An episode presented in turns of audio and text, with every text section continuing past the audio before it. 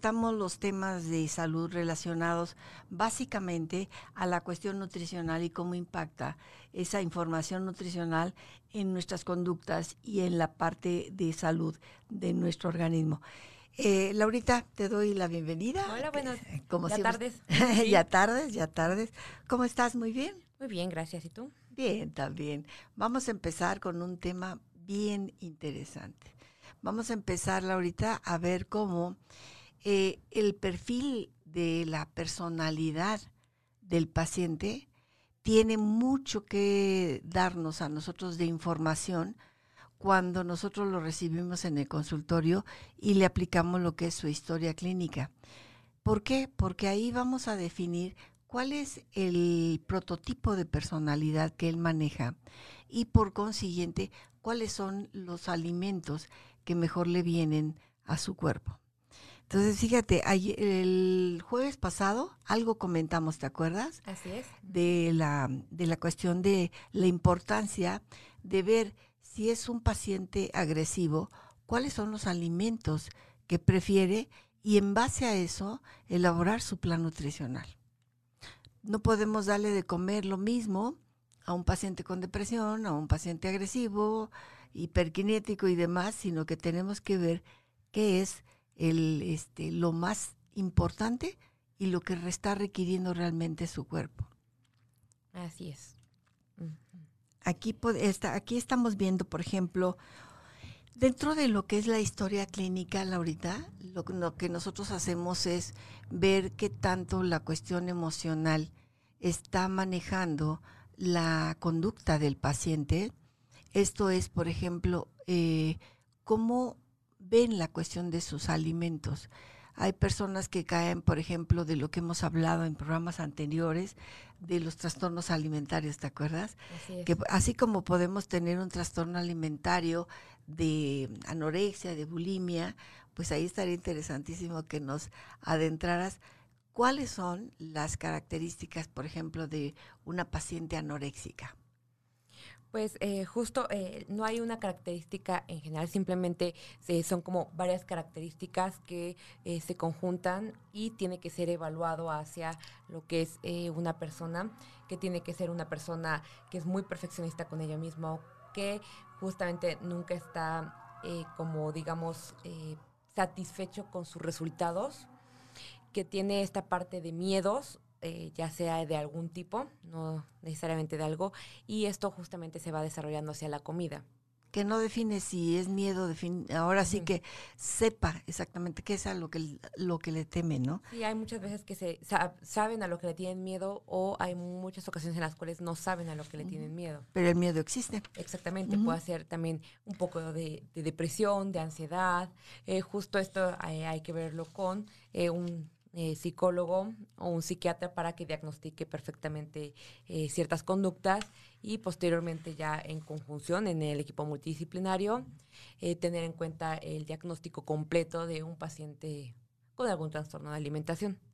Exacto, sobre todo porque ahí ya vamos a ver el trastorno de, alime- de alimentación que está presentando, cuál es realmente el origen. Exactamente. y cuál es el prototipo de la personalidad de este paciente para que pueda ser tratado de manera adecuada. Aquí nosotros eh, hacemos mucho hincapié, Laurita, y tú lo sabes en, en nuestro consultorio, de ver cuáles son realmente toda todo un listado de enfermedades de enfermedades que pueda ir este, presentando pero que es también es- necesitamos ver eh, cuáles son los alimentos que, por ejemplo, consume durante todo el día. Sí. Porque eh, muchas veces la persona no es, por ejemplo, hay un tipo de personalidad que se le llama regresivo, en donde no se explica por qué engorda, pero tampoco está como en plan consciente de todo lo que pica durante el día, pues que al final del día eso suma, son Claro. suma de calorías y que lo que está sucediendo está dentro de su cuerpo acidificando mucho su sistema y haciendo que ese sistema esté presentando ya algunos trastornos digestivos eh, y sobre todo que cuando ya estamos tratando la parte de lo que hemos visto preguntando, ¿cómo es tu proceso digestivo? Es que es un punto importantísimo. Sí. La parte digestiva. ¿Por qué? Porque ahí vamos a ver si estamos eh, en la necesidad de que dentro de su atención clínica, el plan alimentario, la cuestión de la eh, cuestión psicológica, también ver cuánto de eh, vida animal microscópica y cuál es la que está prevaleciendo en su intestino, para que nosotros entonces sí podamos ver que eso está haciendo toda esa, toda esa vida microscópica animal en nuestro intestino. Cuando está en términos normales, pues son bacterias que necesitamos, que son benéficas. Claro, sí, justo hay que eh, evaluar muy bien esta parte del paciente porque, como lo dices, en muchas ocasiones no tienen ni la menor idea de qué es lo que comen durante todo el día. ni cuánto gastan en eso, porque también al final del día la alimentación es un gasto fijo que no se toma en cuenta. Y esto es algo muy, muy importante para las personas, porque al final lo dicen, no tengo dinero, eh, no me lleno, porque también hay muchas ocasiones que no se llenan porque no comen las personas que deberían, o en ocasiones solo hacen una o dos o hasta tres comidas al día, pero no son comidas balanceadas. Justo hace poco también pasó con una paciente que en tratamiento me mandó una foto de su plato con la mitad de ensalada, un poco de arroz y un poco de de proteína animal. Y me dijo, ve cómo se ve mi plato, se ve horrible. Y le digo, ¿por qué horrible?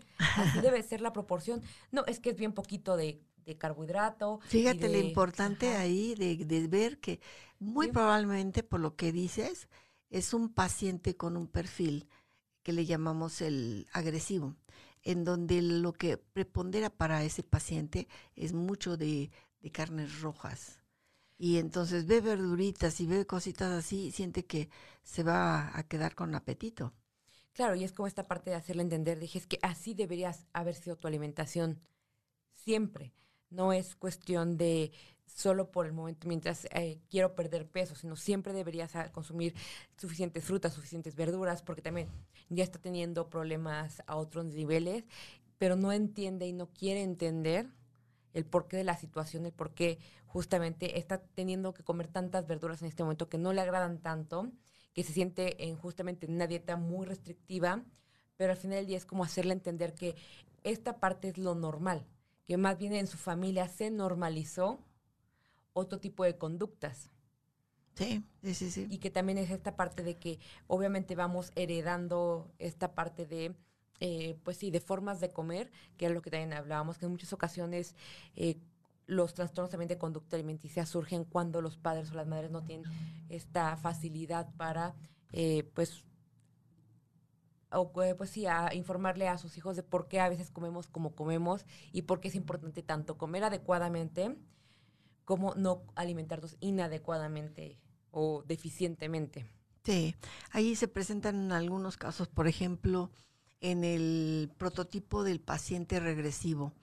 Eh, fíjate, cuando ya eh, empiezas a analizar y estás trabajando ya la parte de nutricional, en donde ya tú le defines, esta va a ser tu dieta de esta semana, y ahora vamos a ver la parte de la, del origen del, de, que te llevó a venir acá con nosotros en un tratamiento estamos trabajando ya la parte psicológica y en muchos de esos casos, por ejemplo, del regresivo, se nota cómo, hablando de lo que tú ahorita comentas, muchos de los papás eh, en, gratifican.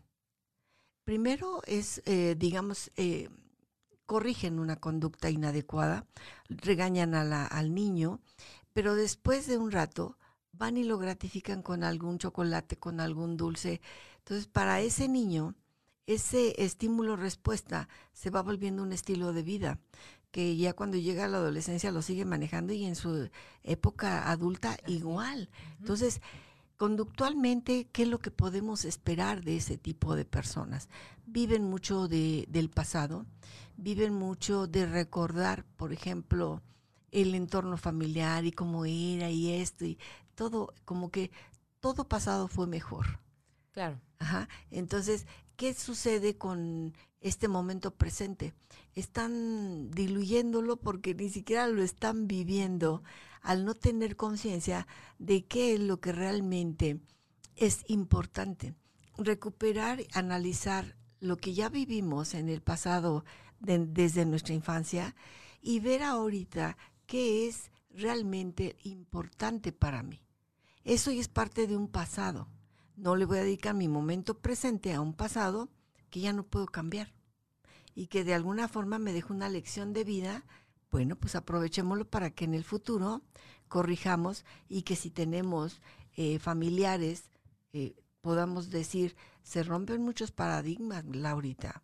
Sí, y justo en todas las generaciones, con cada cierto tiempo, se van rompiendo paradigmas. Obviamente, eh, esta generación es muy diferente a otras generaciones del pasado y va a ser muy diferente a todas las generaciones que están por venir en el futuro. Claro. Porque obviamente se van rompiendo paradigmas, a veces adelantamos una cosa, a veces creemos que retrasamos otras o a veces sí se retrasan. Pero justamente el evidenciar y el mantener ese equilibrio entre la sociedad, nosotros y lo que realmente afecta al mundo, ¿no? Nos afecta a nuestro entorno. Claro, por ejemplo, en este tipo de, de situaciones que estamos viviendo, la pandemia, evidentemente ha sido como una situación que nos ha movido de cómo habíamos estado acostumbrados a vivir. Claro. ¿no? En, nuestra, desde mm, el horario en el que estábamos, cuánto teníamos libertad de salir, de ver, este, de trabajar, de muchas cosas que ahorita se han ido acomodando de, de, con una, digamos, programación diferente. Exactamente, y también los alimentos se han ido eh, programando diferente. Antes no nos importaba tanto comer en los taquitos de la esquina si o cualquier comida que no estuviera tan sanitizada o bueno tan limpia por decirlo así porque sanitizada no se puede pero tan limpia y ahora nos fijamos si el la persona que nos está sirviendo la comida si está usando cubrebocas, está lavando las manos, porque muchas de las infecciones que antes se tenían, que también eran mortales, que no estamos hablando ni siquiera de COVID, sino como el cólera, eh, claro. lo que es simplemente una diarrea, era y es por falta de higiene en los alimentos. Exacto. Y que actualmente ya se está teniendo un poco más de conciencia en eso y ya la gente lo está evidenciando y dice, ay, estas medidas se deberían quedar siempre. Esas medidas ya estaban siempre. Simplemente tanto el gobierno como nosotros como consumidores necesitamos analizarlo. Y estar más conscientes. Exactamente. Muchos de estos también mm, procuran ya consumir alimentos envasados, que hay algunos que son muy buenos, otros que no son tan buenos, otros que son súper procesados claro. también hay que evidenciarlo. No porque tenga ciertos sellos significa que son malos. Hay que también aprender a leer etiquetas. Que Exacto. Justamente Tocas un punto muy importante, Laurita. El saber nosotros hacer una buena lectura de la, información nutricional que trae esa etiqueta eh, nos va a dar la pauta de ver que cuánto de esos eh, productos tienen una concentración elevadísima por ejemplo, de azúcar. Exactamente. Entonces, ¿qué sucede con el organismo? A la hora de que lo va consumiendo, está acidificando su sistema. Su agua, su la sangre está recibiendo todo ese, ese, esos conservadores que a nivel renal estábamos viendo la importancia de esa limpieza hepática en, en programas anteriores.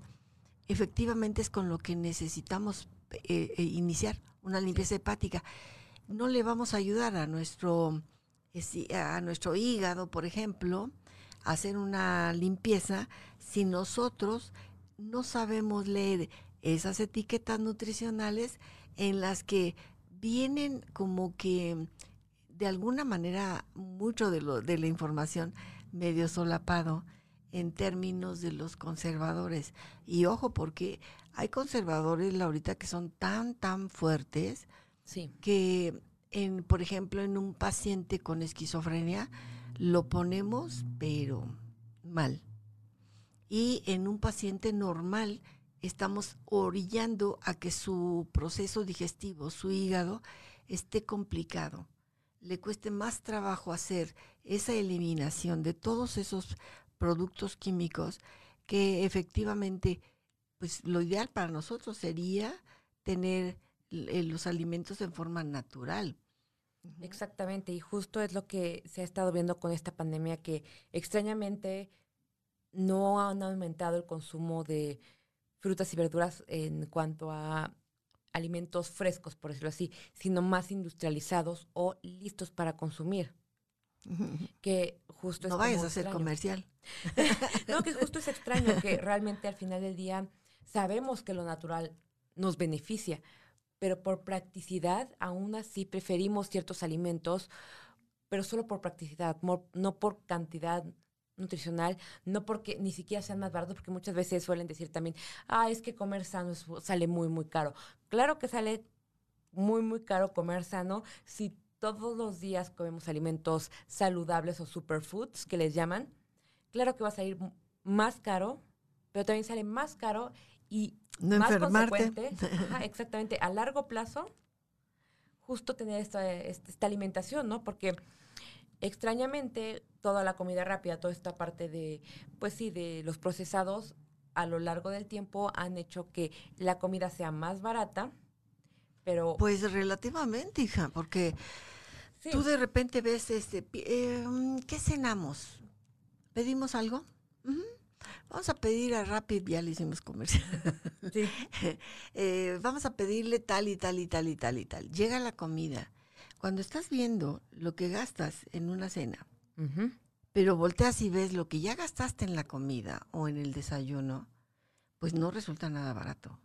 Esta, Este tipo de servicio es muy bueno, sin embargo nos da em, la pauta para que muchos de nuestros pacientes, Laurita, por ejemplo, el, defensivo o el regresivo, eh, no se den cuenta de la cantidad de, comida que están ingiriendo. Porque llega el paquete y em, abres y está ya ese condicionamiento desde cómo quitas las grapas, cómo vas sacando cada uno de los toppers que te van llegando y todo. Es como un regalo. Es como un regalo, es como cuando, por ejemplo, el paciente que em, está muy acostumbrado a consumir este refrescos el condicionamiento que ya tiene desde el momento en que está abriendo la botella, está abriendo, está quitando la tapa y está escuchando ese sonido del gas de... eso cerebralmente ya lo tiene condicionado. Claro. Entonces, es lo mismo, está pasando lo mismo con todo este tipo de comida rápida que efectivamente, ¿qué es la, lo que nosotros diríamos como en contraposición a todo esto. Eh, preparar, por ejemplo, tener nosotros una ensalada que nos puede durar tres, cuatro días y que son ensaladas que están totalmente comprobadas, que no se te van a echar a perder. Por ejemplo, eh, mucho de la, de la combinación de alimentos que se hacía desde el 68 en los primeros viajes a la luna, eh, Laurita, cuando el, eh, regresaban los astronautas, y esto vienen indicaciones de gente que se dedicó a estudiar la química alimentaria y cómo volver a hacer que estuviera entero el, astronauta. ¿Por qué? Porque sin gravedad en la Luna, pues evidentemente el estado de su salud venía muy deteriorado. ¿Qué le daban? Era una ensalada muy sencilla y lo hemos comentado. Era el rallado de zanahoria, el rayado de betabel y este y la el, rociarlo con jugo de limón o jugo de naranja y espolvorearle cuando ya te lo vas a comer, espolvorearle trocitos de, por ejemplo, de nuez. ¿Qué sucede? Tú rayas la manzana, la sandía, le digo la, la manzana, el betabel. Y este y lo que haces es mezclarlo la mezcla ya de esos alimentos te va a permitir tener una muy buena nutrición y eso no es nada caro. No, y al final del día es mucho más barato. Y también tenemos todas estas, bueno, hay algunas que sí siguen siendo total absolutamente de temporada, como el higo, que al final se puede conseguir también en otras estaciones del año que no se dan. Pero al final sí tenemos frutas más económicas en ciertas temporadas, igual que las verduras que eso es como, ay, es que es muy caro comer eh, ensalada. No, es tedioso porque obviamente no está en su paquete lista para abrir y consumirla, que también existen, pero es justamente esta parte de que ya la gente no quiere cocinar. No, y no se da cuenta, fíjate que precisamente esa, esa situación eh, ha hecho que la gente coma y de más. Sí. Y demás. Eh, ¿Qué, ¿Qué sucede si tú rayas tu zanahoria, tu manzana y tu betabel? Te lleva, ¿qué? Te llevará unos 10 minutos, una cosa así. Claro. No más. Sí, no, y por eso muchos de los pacientes que tenemos en tratamiento junto con Profood, que son de dieta cetogénica o con algún protocolo hipocalórico, cuando decimos, bueno, tú te agarras un sobre y te lo comes, lo preparas ya sea con agua y lo pones al fuego y compras tus verduras, se van poco a poco, les decimos que va habiendo una reeducación alimenticia. Claro. Porque vamos de lo más, más fácil a lo más difícil, que es justamente esta planeación de menús, porque en muchas ocasiones dicen, no, tú ponme todo lo que yo voy a comer en una semana y yo lo hago sin problema. Hay mucha gente que no tanto también por, sino por practicidad, decide seguir consumiendo un alimento profood porque es mucho más rápido.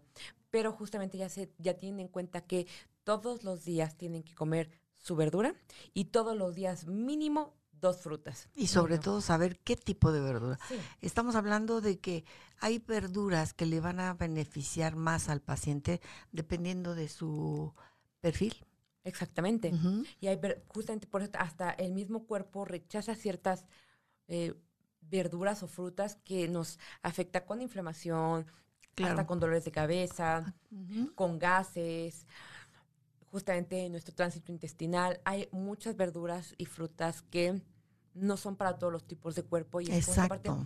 pero es que ahí me recomendaron el, no sé, digamos, el brócoli. Mi hijo, mi, hijo, mi amiga, que era buenísimo pues a lo mejor el brócoli, por ser de un sabor fuerte, sea más bien indicado en el perfil eh, del paciente que le llamamos eh, agresivo. Porque a ellos, por ejemplo, les gustan mucho de ese tipo de sabores fuertes, quesos muy, muy fuertes, los picantes, todo lo que son carnes. Entonces, hay que ver que no todo lo, y lo hemos dicho aquí, Laurita, no todos los, eh, digamos, alimentos o, menús que le funcionó a una persona son indicados para todos porque tenemos diferencias individuales. Y esas diferencias individuales son las que tenemos que tomar muy en cuenta para poder elaborar un plan nutricional y que le venga en beneficio a su organismo. Exactamente, por ejemplo, podemos verlo simplemente con eh, algunos alimentos como la fresa, que la fresa tiene más vitamina C que un limón, pero hay alérgicos a la fresa. Y yo por más que le pueda decir a una persona alérgica a la fresa, tienes que consumir fresa porque refuerza tu sistema inmunológico y porque tiene vitamina C y porque todo me va a decir, no puedo. No, y sobre todo, ¿sabes qué? Por ejemplo, en el caso de la fresa, así como de otras verduras, ¿qué sucede? Hay que saber cómo limpiarlas. Sí. La fresa, por ejemplo, tiene mucho cisticerco. No es nada más la carne de puerco, Laurita. Entonces, hay gente que va, compra sus fresas, medio las enjuaga y se la come, sí. Y al rato tiene un problema de cisticercosis que se derivó de precisamente no haber sabido cómo hacer una, de, una limpieza precisa, exacta de esa, de esa verdura. Por ejemplo, este, eh, tenemos eh, los romeros, hay otra verdura que se me está yendo ahorita el nombre, que también está considerada dentro de los vegetales, en el reino vegetal de los mejores, sin embargo, también tiene mucha miba. Entonces, tenemos que saber que sí, efectivamente vamos a consumir frutas, verduras, por ejemplo, la manzana. La manzana, si nosotros la lavamos con un poco, la manzana cuando nos la vamos a comer, la, lavamos con un poquito de agua tibia, muchas veces nos da la sorpresa, Laurita, de que se le va derritiendo cierto tipo como de cera. Que es como el brillo que nosotros le vemos y que decimos, wow, qué bonita se ve, ha de estar apetitosísima. Pues sí, pero no te la comas así. Porque si saliendo del súper tú ya te la compraste, nada más como que la limpias con este, no sé, una toallita húmeda o lo que sea y te la comes, estás llevando a tu organismo sustancias químicas que para tu hígado van a ser complicados en, su proceso de eliminación. Claro. Mm. Y justamente hay que ver toda esta parte de, digo, yo creo que sería un buen tema hablar de la selección y la preparación de todos los alimentos, porque creo que todos creemos que sabemos preparar alimentos y siempre estamos como en esta tremenda encrucijada de que me ha pasado también, el huevo se lava o no se lava. Y ha pasado hasta con mi pareja, que obviamente él acostumbrado a su familia, le dijeron algo, yo acostumbrada a mi familia, que yo ya tuve esa discusión con ella y ya se tiene esta parte de, ¿se lavan o no se lavan los huevos? Preceptos culturales diferentes en contra, ¿no? y es como de, bueno, al final del día, si se lava o no se lava, es como de, se lava a menos de que lo vayas a ocupar en ese momento, pero realmente si se somete a cocción, a una buena cocción, no tiene por qué lavarse. Exacto. Es que fíjate cómo Dependiendo del estado del alimento, por ejemplo, vamos a, dar eh, lo que hemos estado este, comentando mucho, nuestro amigo limón.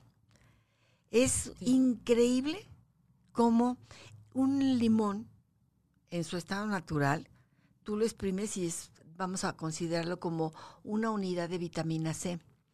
Ese mismo limón congelado son 15 mil unidades de vitamina C nada más porque cambió de un estado medio sólido a un estado ya de con el eh, ya congelado que hace que la estructura molecular de ese limón cambie completamente. Exactamente. Entonces, por ejemplo, en el caso de las fresas, las fresas es necesario limpiarlas muy bien, congelarlas, congelarlas cuando menos un día y entonces sí, sacarlas después y para irlas consumiendo, porque en ese proceso de congelamiento nosotros ya le dimos mate a la cuestión del cisticerco.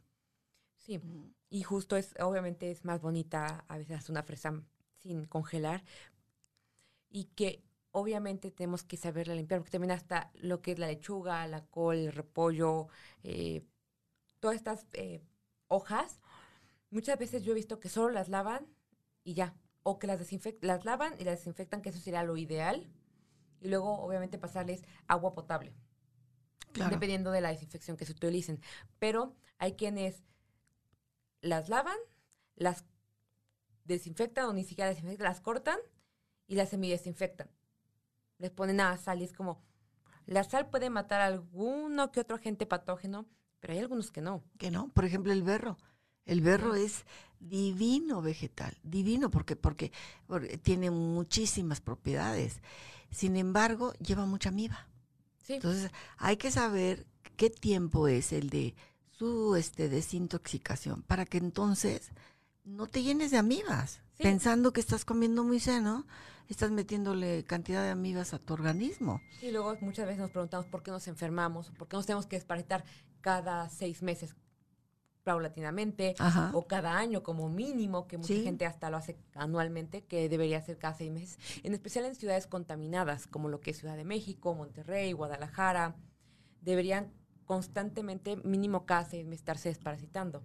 Sí, por eso es que cuando nosotros, eh, querido público, vemos a nuestro paciente en el consultorio, elaboramos un plan nutricional que, digamos, normalmente es por semana, que es como lo, lo manejamos ¿Qué sucede durante esa semana? Él está consumiendo un cuadro de alimentos que son específicamente los indicados para su tipo de, persona como paciente.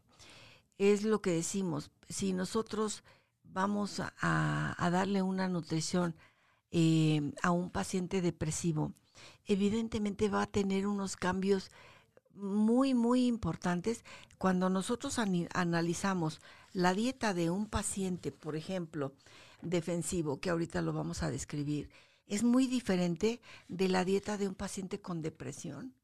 No son los mismos alimentos los que en un momento dado van a consumirse de manera general.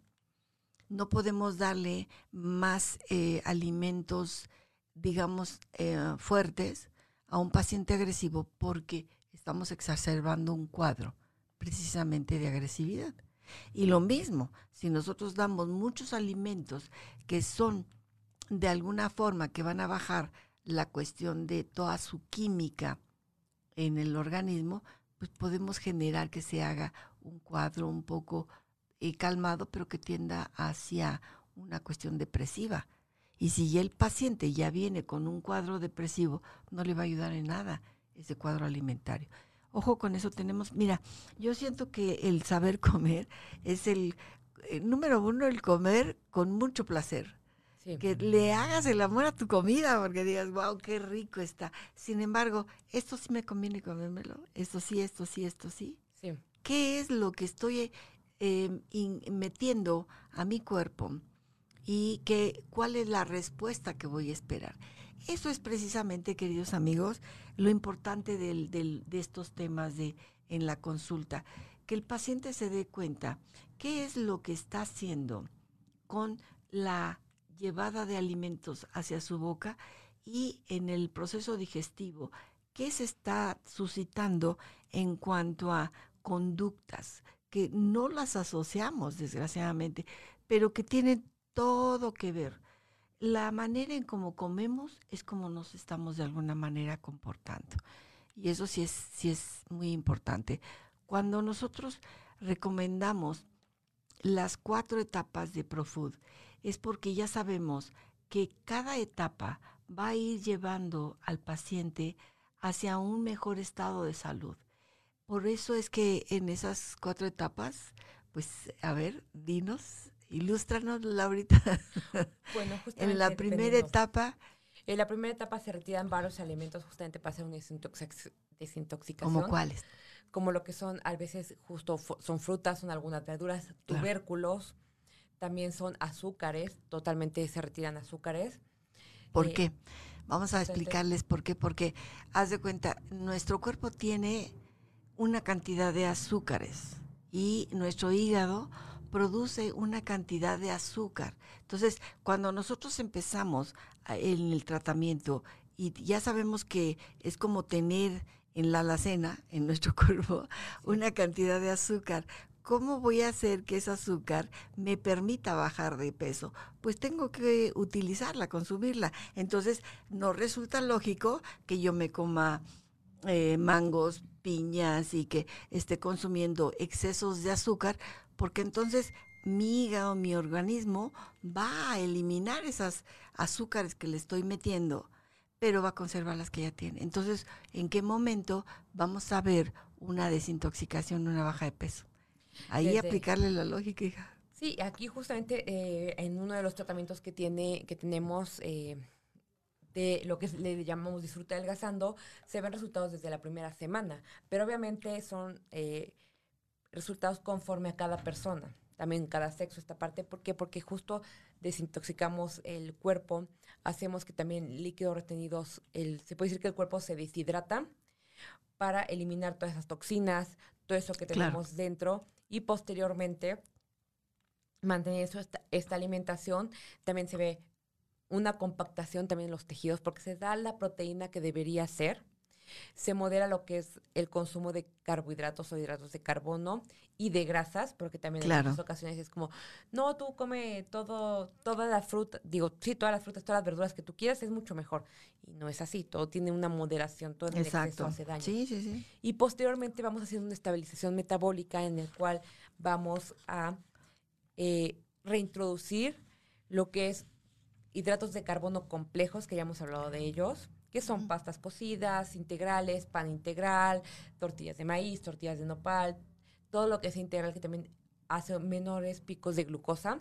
Lo que son frutas de bajo índice glicémico, que el índice glicémico también se puede decir que es como o una parte de lo que es la fruta de la fructosa, que es azúcar.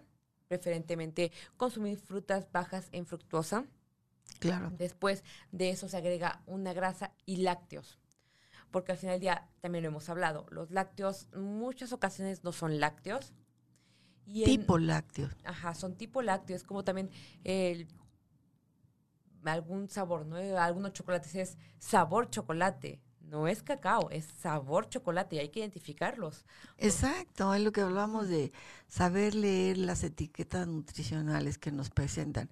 Por ejemplo, aquí en el caso de, de los lácteos, mucho lácteo.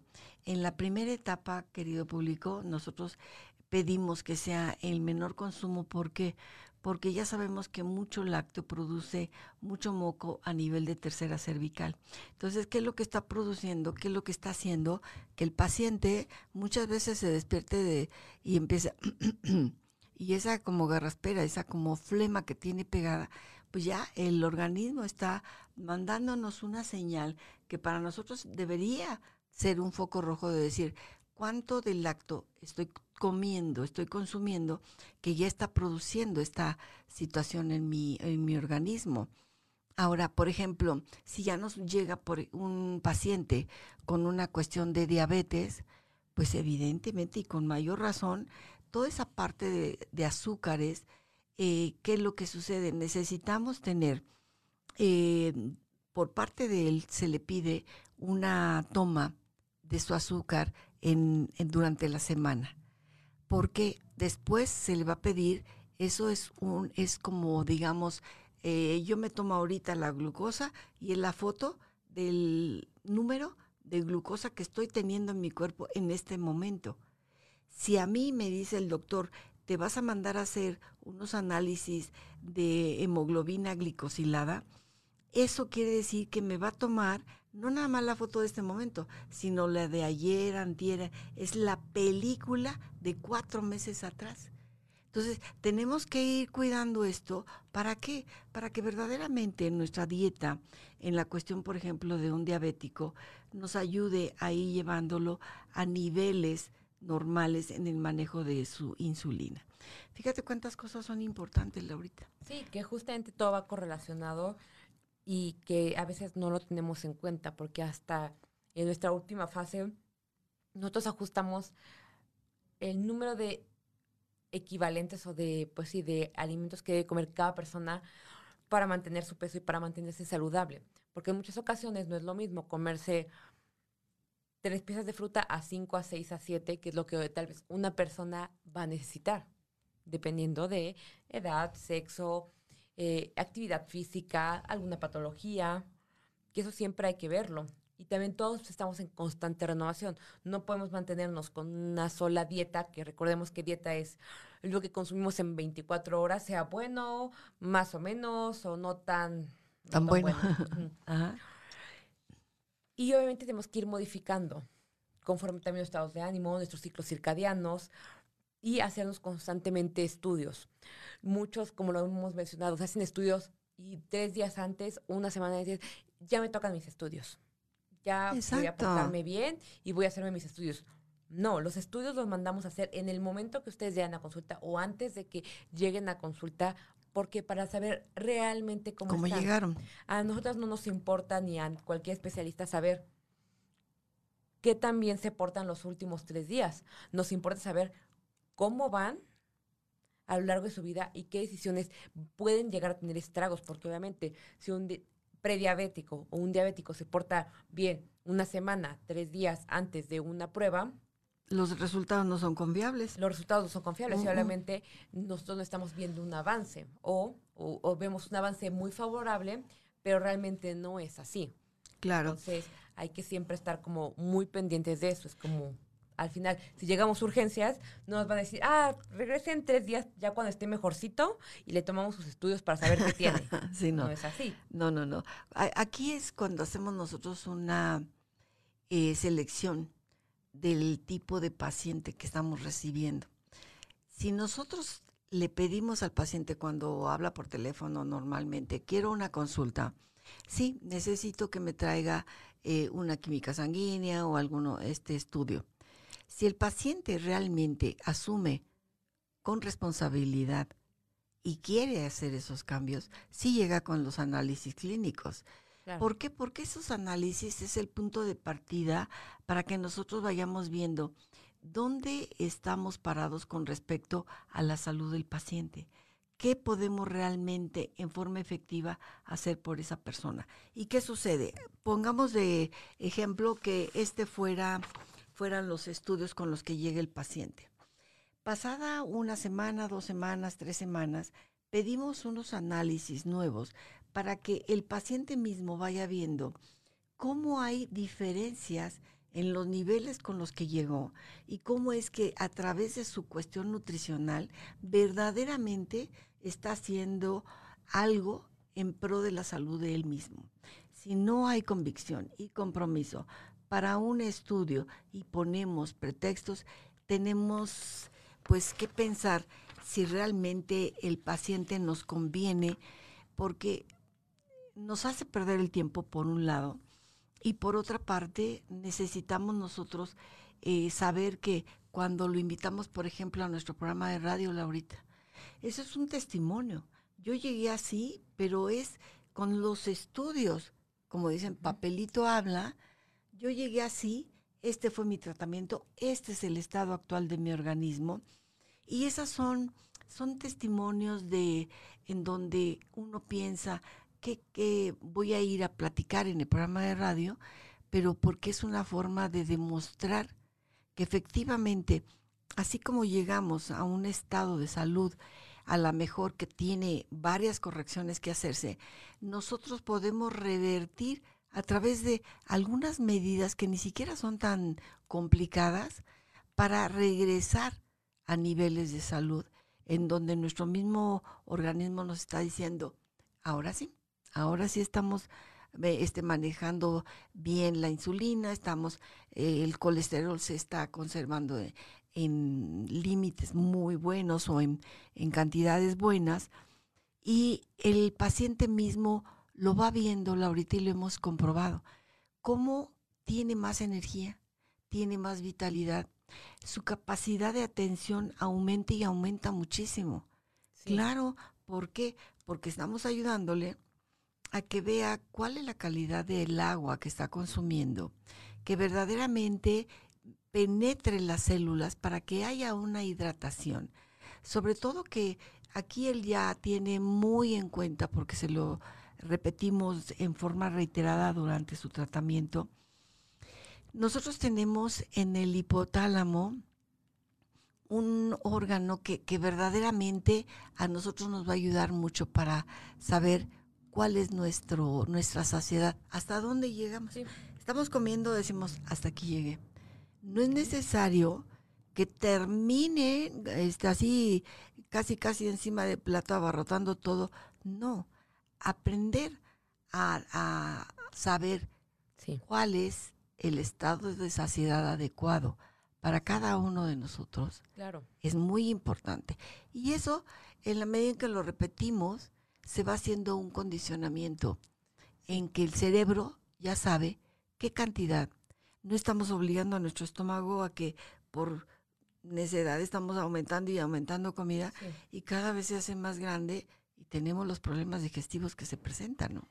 Sí, porque no solo es el aumento de peso, digo, creo que el aumento de peso es uno de los factores que más tenemos cuidado en cuanto a la salud, pero también es estético. En muchas ocasiones también lo hemos eh, mencionado y más eh, es tanto un trastorno alimenticio como también un hábito, como también eh, una parte del el día a día de nosotros de hoy voy a comer hasta que me llene porque estoy de fiesta, porque estoy feliz, porque estoy triste. Y posteriormente dijimos, bueno, ok, ya, mm, terminé de comer esto, pero sí, me voy a poner a dieta unas dos, tres semanas o qué sé yo, y ya estoy bien. Y no es así. Hay veces que justamente tenemos estos periodos de saber por qué tenemos estos atracones, porque a veces es mucha ansiedad, mucho estrés, y saberlo canalizar. Obviamente no es fácil, no todos aprendemos y no a todos nos enseñan a hacer esas cosas.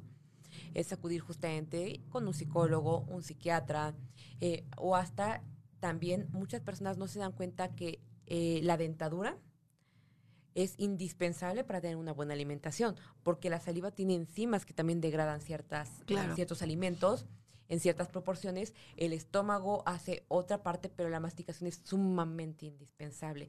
que también, digamos que tarda el cerebro 20 minutos en registrar desde lo primero que comemos hasta lo último. Sí, nuestro periodo de atención es de 20 minutos y también de digestión. Exactamente. Eh, vamos, ¿qué te parece si lo que les prometimos, vamos a leerles al público cuáles son los cuatro prototipos?